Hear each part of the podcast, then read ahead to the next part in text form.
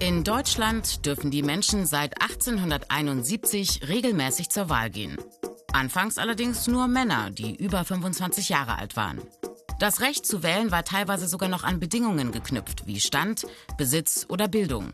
Oder wie viel Steuern einer bezahlte. Wer mehr zahlte, durfte auch mehr Stimmen abgeben. Erst seit 1918 dürfen in Deutschland auch Frauen wählen.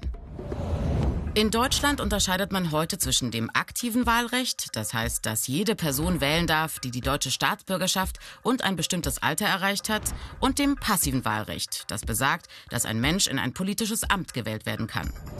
Die Grundsätze für die Wahl des Deutschen Bundestages sind im Artikel 38 des Grundgesetzes niedergeschrieben.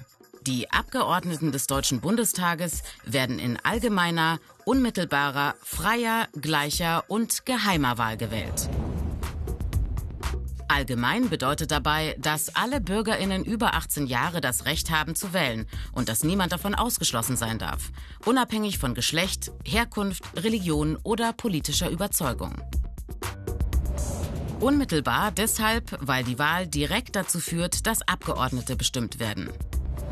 Frei bedeutet, dass niemand vom Staat oder sonst jemanden unter Druck gesetzt werden darf, eine bestimmte Partei zu wählen.